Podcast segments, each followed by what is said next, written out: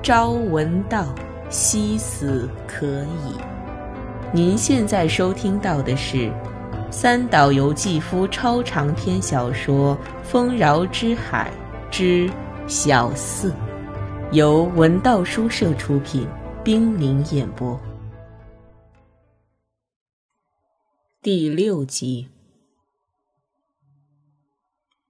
本多参与的诉讼案件，因对方估计到对自己不利而突然撤诉，所以意外的得到了顺利的解决。本多也可以马上回国，但武井物产为表达谢意，建议为本多安排一次听从他的意愿的旅游。本多想去印度，武井物产表示，由于战争的气氛正在迫近，现在是最后的机会。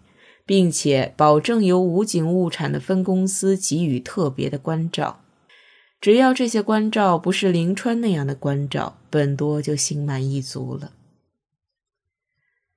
本多一方面把这件事通知日本的家人，一方面对这次旅行的时间表的排定很感兴趣，因为这是时速只有二十五六公里的印度蒸汽机车之旅。展开地图一看。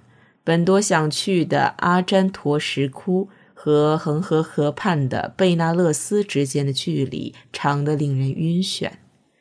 不过，这两个地方都以同样巨大的力量吸引着本多，直接指向未知的磁针。启程前，本多想去跟公主告别，但一想到要请林川当翻译，就没有去。